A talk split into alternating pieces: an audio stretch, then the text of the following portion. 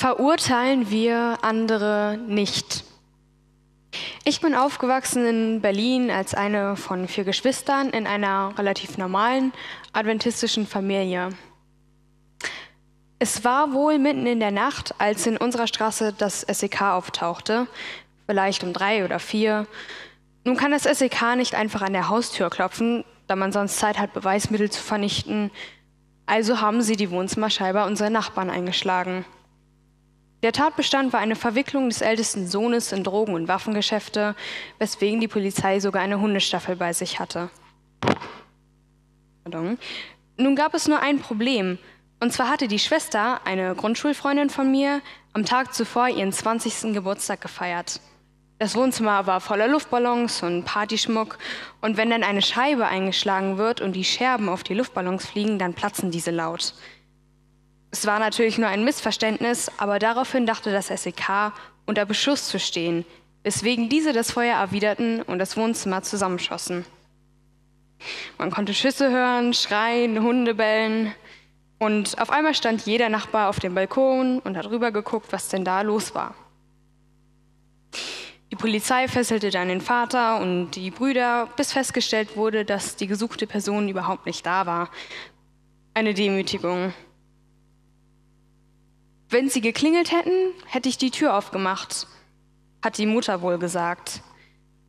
Es stellte sich heraus, dass wirklich nur der älteste Bruder Dreck am Stecken hatte und der Rest der Familie trotzdem darunter leidete. An Silvester traute sich die Familie nicht einmal richtig auf die Straße, wo sich sonst jedes Jahr alle Nachbarn versammelten, um gemeinsam Feuerwerk zu machen und sich zu freuen. Sie hatten Angst vor den verurteilenden Blicken und Kommentaren der Nachbarn. Ich bin mir bewusst, das ist ein extremes Beispiel, um auf das Thema hinzuleiten. Aber was ist Verurteilung überhaupt? Wie sieht das mit Verurteilung aus in, in der Gemeinde? Und das Wichtigste zuletzt, wie kann man es überwinden oder bekämpfen, andere bewusst oder unbewusst zu verurteilen? Und was sagt uns die Bibel dazu? Das sind viele Fragen, mit denen werden wir uns jetzt in den kommenden Minuten beschäftigen. Ich habe gestern mal gegoogelt, ähm, was Verurteilung genau ist. Und da bin ich hängen geblieben an einem Artikel, in dem Synonyme aufgeführt werden. Ganz oben stand das Wort Schuldigsprechung. Das hat mich zum Nachdenken gebracht. Wir sprechen andere einfach schuldig in einem völlig unfairen Prozess, der in unserem Kopf stattfindet. Der Angeklagte kann nicht einmal teilnehmen und sich verteidigen. Und der Tatbestand? Oft eine banale Annahme aufgrund irgendeiner Tat, Aussage oder aufgrund des Aussehens. In der Bibel finden wir Verurteilung ohne Ende. Denken wir doch an Lukas 7, Vers 39, wo eine Sünderin Jesus die Füße mit teurem Öl salbt und der Pharisäer, bei dem Jesus zu Gast ist, ihn dafür verurteilt. Oder die Geschichte vom barmherzigen Samariter, die wir eben von Nadi in der Kindergeschichte gehört haben. Oder natürlich ein super bekanntes Beispiel, Noah und die Arche in Mose. Die anderen Menschen wollten Noah nicht glauben und verspotteten ihn. Am Ende aber hatte er recht und die Menschen, die nur Böses taten, wurden durch die Sintflut vernichtet. Verurteilung zu erfahren ist eine grausame Sache. Man fühlt sich nicht angenommen, nicht gut genug, einfach falsch und vielleicht sogar schuldig. Aber wie genau funktioniert das mit dem Verurteilen? Wir sehen etwas oder jemanden und nehmen einfach irgendwas an, ohne uns weiter zu erkundigen, was denn nun wirklich stimmt. Wir, sind, wir Menschen sind Meister am Gemeinsein und Verurteilen. Wir mobben, wir grenzen aus, wir lachen über andere, über deren Kleidung, über deren Verhalten. Wir ordnen andere in Schubladen. Wir alle tun das. Vielleicht nicht mit böser Absicht oder mit dem Hintergedanken, jetzt jemanden zu verletzen. Gedanken kann man ja nicht immer steuern. Unser Kopf produziert diese einfach. Letzte Woche hatte ich die Predigt in einer anderen Gemeinde im Umkreis Nürnberg und das Thema war Warten, Warten auf Gott, Wiederkunft und ich hatte die Predigt recht gut ausgearbeitet und dann auch gehalten und nach dem Gottesdienst kam dann ein Gemeindeglied auf mich zu, um mir Feedback zu geben. Aber anstatt mir eine Rückmeldung zu geben, war der einzige Inhalt seiner Aussage, dass er sich an meinen Ohrringen gestört hätte.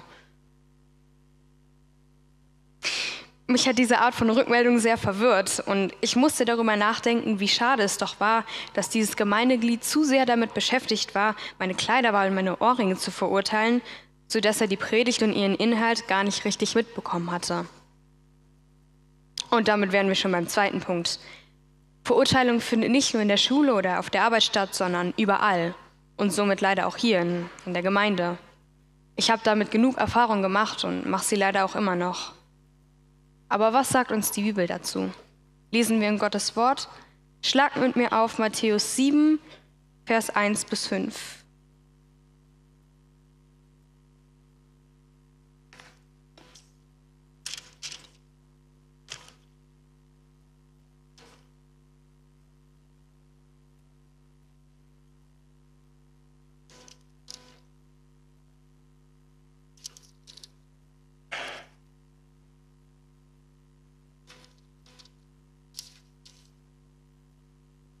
Matthäus 7, Vers 1 bis 5.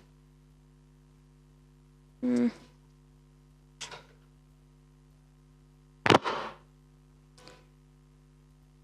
Richtet nicht, damit ihr nicht gerichtet werdet. Denn wie ihr richtet, werdet ihr gerichtet werden. Und mit welchem Maß ihr messt, wird euch zugemessen werden.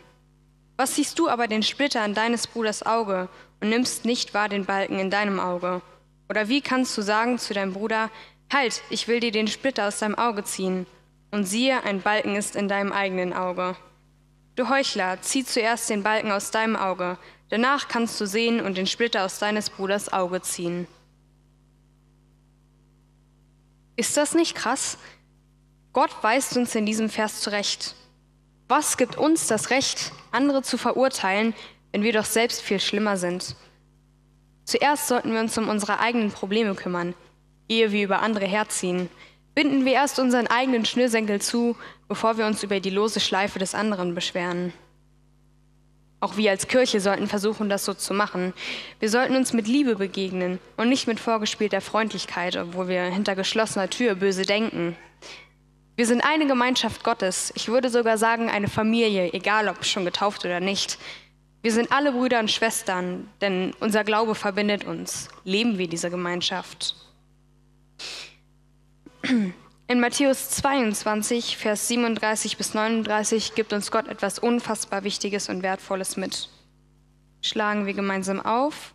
Matthäus 22, Vers 37 bis 39.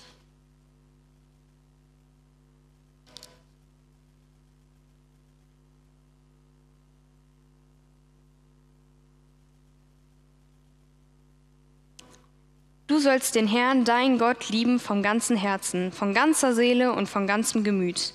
Dies ist das höchste und erste Gebot. Das andere aber ist dem gleich. Du sollst deinen Nächsten lieben wie dich selbst.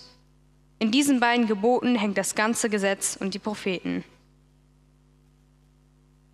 Ein Pharisäer fragt Jesus, welches das höchste Gesetz ist, worauf er eben diese Antwort gibt. Wer Gott vom ganzen Herzen liebt, er sollte auch seinen Nächsten lieben, so wie sich selbst. Egal welche Herkunft, egal welches, welches Geschlecht, egal welche Hautfarbe, welche Sexualität, welche Vergangenheit, welches Aussehen, welches Verhalten.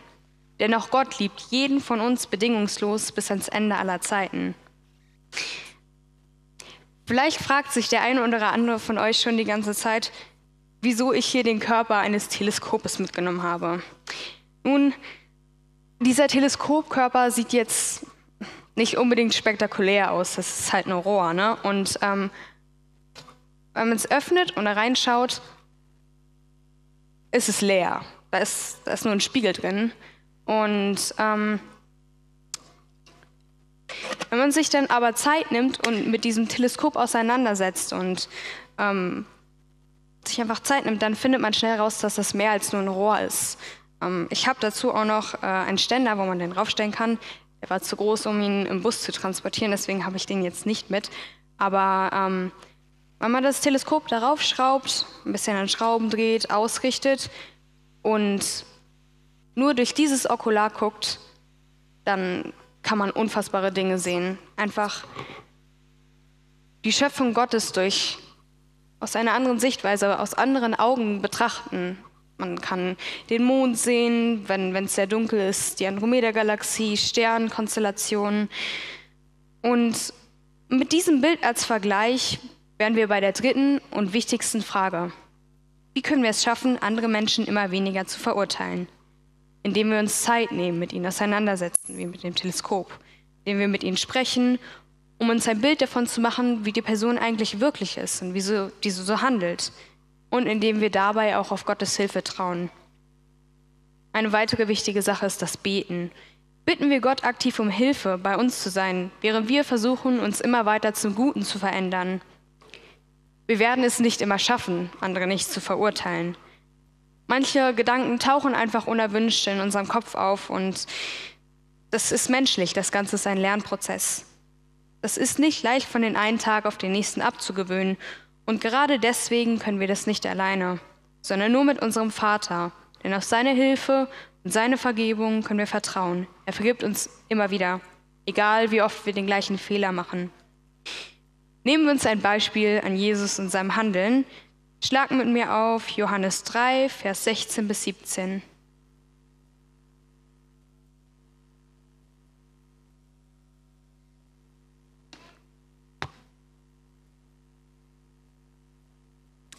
Denn also hat Gott die Welt geliebt, dass er seinen eingeborenen Sohn gab, auf dass alle, die an ihn glauben, nicht verloren werden, sondern das ewige Leben haben.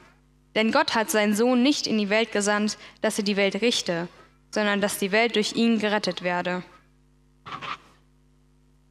Dieser bekannte Vers beweist nicht nur Gottes endlose Liebe für uns, sondern zeigt uns auch, dass Jesus nicht auf die Welt kam, um zu richten, sondern um die Welt zu retten, um uns von der Sünde zu befreien und uns das ewige Leben zu schenken. Wieso also sollten wir andere richten und verurteilen? verbreiten wir lieber Nächstenliebe und geben unseren Glauben weiter. Da hilft mir ein Merkspruch immer sehr gut und äh, der ist relativ bekannt, ich denke, den kennt ihr alle. WWJD. What would Jesus do? Oder auf Deutsch, was würde Jesus tun? Ähm, da gibt es sehr schöne Armbänder. Ich trage hier gerade eins. Nur für Leute für euch, die vielleicht nach Geschenken für irgendwen suchen. Nun nochmal eine Zusammenfassung unserer Erkenntnisse. Was ist Verurteilung? Das ist etwas, was wir alle erleben und auch alle tun. Das kann schlecht über andere denken sein, das kann sich zeigen, indem man fies zu jemandem ist oder aufgrund von Taten eine schlechte Meinung zu jemandem bildet und ihn dann in eine Schublade schiebt, die, niemals, die man niemals wieder öffnet. Lassen wir unsere Schubladen unverschlossen. Wie ist das mit Verurteilung in der Kirche? Verurteilung in der Kirche passiert genauso wie sonst überall auch. Wir als große Familie sollen in einer Gemeinschaft leben und uns lieben und respektieren. Und bevor wir andere verurteilen können, sollten wir erst an uns selber arbeiten. Liebe deinen Nächsten, so wie Gott uns das gesagt hat. Und wie können wir das machen? Sprechen wir miteinander, lernen wir einander kennen, anstatt blind eine Meinung zu bilden aufgrund von Dingen, die man nur auf den ersten Blick sieht. Wir sind alle ein bisschen wie dieses Teleskop. Wir haben unsere Dellen, aber wenn man richtig miteinander umgeht, dann kann man wunderschöne Dinge in dem anderen Menschen sehen. Verborgene Talente, Wissen, gute Gemeinschaft, den Glauben an den gleichen Gott. So wie wenn man in dieses Teleskop schaut und die Schöpfung Gottes aus einer viel klareren Perspektive sieht. Einen letzten Vers möchte ich all denen mitgeben, die viel mit Verurteilung zu kämpfen haben. Schlagt mit mir auf Römer 8, Vers 34.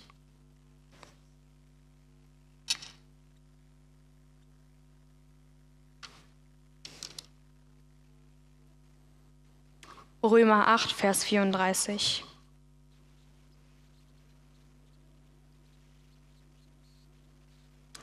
Wer will verdammen? Christus Jesus ist hier, der gestorben ist.